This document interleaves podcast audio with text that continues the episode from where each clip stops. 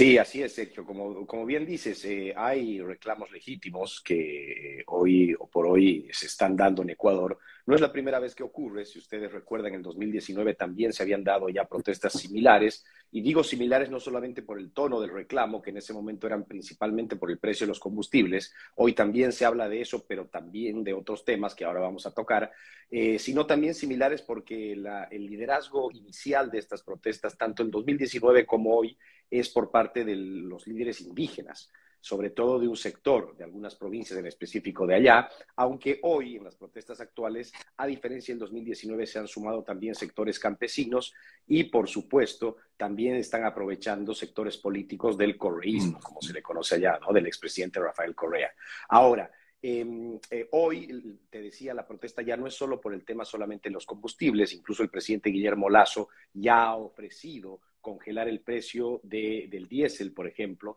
eh, pero también hay otros reclamos que son un poco más complicados de, cumplir, como por ejemplo comprometerse a no explotar nada de la minería en algunas zonas de ciertas provincias. El problema de las protestas de hoy, a diferencia de las del 2019, es que hay reclamos ya diferentes, hay reclamos en algunos casos, en mi opinión, que son, como te decía, difíciles de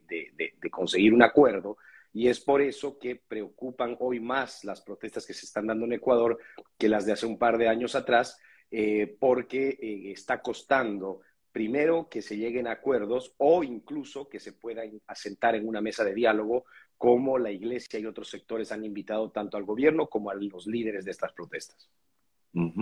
Ahora, entre aprovechando justamente quizás esta situación, leía yo que hay algunos congresistas ecuatorianos, sobre todo del ala del correísmo, que han pedido, en vista de que estas protestas se han convertido en manifestaciones violentas, le han pedido la renuncia a Guillermo Lazo. O sea que también tiene su extensión, digamos, en el aspecto político, Miguel.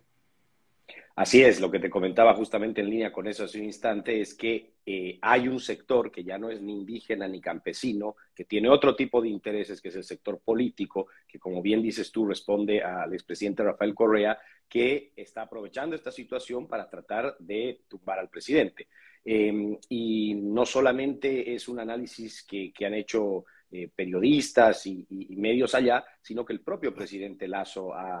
se ha manifestado al respecto y ha dicho lo que quieren ellos es echar al presidente, porque yo estoy llamando al diálogo, yo estoy ofreciendo eh, que conversemos para encontrar acuerdos y hay un sector que ni siquiera tiene la intención de hacerlo. Incluso ayer, si no me equivoco, el propio ministro de Defensa eh, del, gobierno ecuatoriano ha dado una rueda de prensa rodeado del alto mando militar allá, denunciando que hay sectores violentos que están buscando la inestabilidad política del país. Entonces, bueno, esto preocupa mucho porque eh, lo que puede comenzar con un reclamo legítimo de un sector eh, que sufre, eh, en este caso en el Ecuador, es aprovechado y mal usado por un sector político con otros fines que además no van a resolver los reclamos iniciales y legítimos de ese sector, de, en este caso indígenas y campesinos ecuatorianos.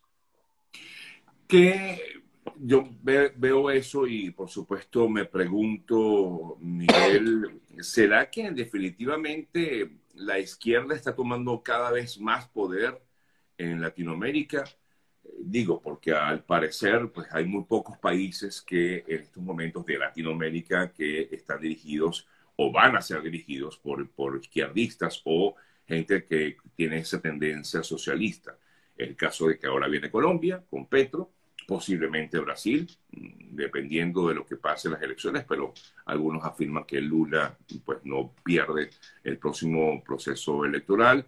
Y bueno, quedarían estos países, como ya te comentaba, Ecuador, eh, por supuesto, y Uruguay y Paraguay en, en, Sudamérica, hablando básicamente de Sudamérica. Eh, eh, ¿Es esto? ¿Es o forma parte de este libreto que quiere repetirse en toda Latinoamérica? Sí, yo creo que sí. Yo creo que primero para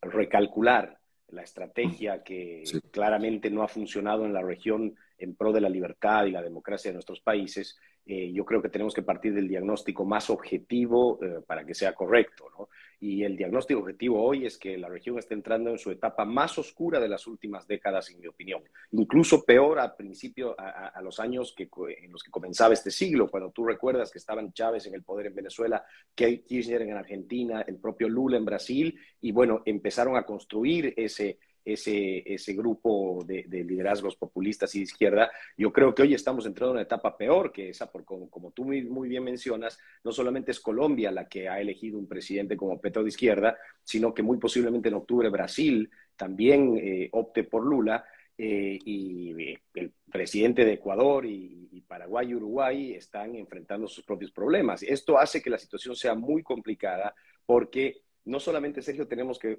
partir del, punto de análisis de que la situación está siendo peor que la de principios de siglo, sino que veníamos de hace solamente dos o tres años de un escenario mucho más favorable. Entonces, eh, eh, la diferencia ahora de lo que ha pasado hace 20 años es que nosotros tuvimos en varios países la oportunidad de cambiar esa dirección eh, en Argentina, por ejemplo, en, Venezuela, con sus circunstancias particulares, en Bolivia, con el gobierno de transición que también ahí tuvo la oportunidad de hacerlo, y se han perdido oportunidades, lo cual hace que el, que el retroceso sea todavía mucho mayor. Ahora, si tratamos de ver el medio vaso lleno, si quieres, tratar de ser optimistas, también hay que ser claros en algo. El populismo no sabe gobernar sin plata.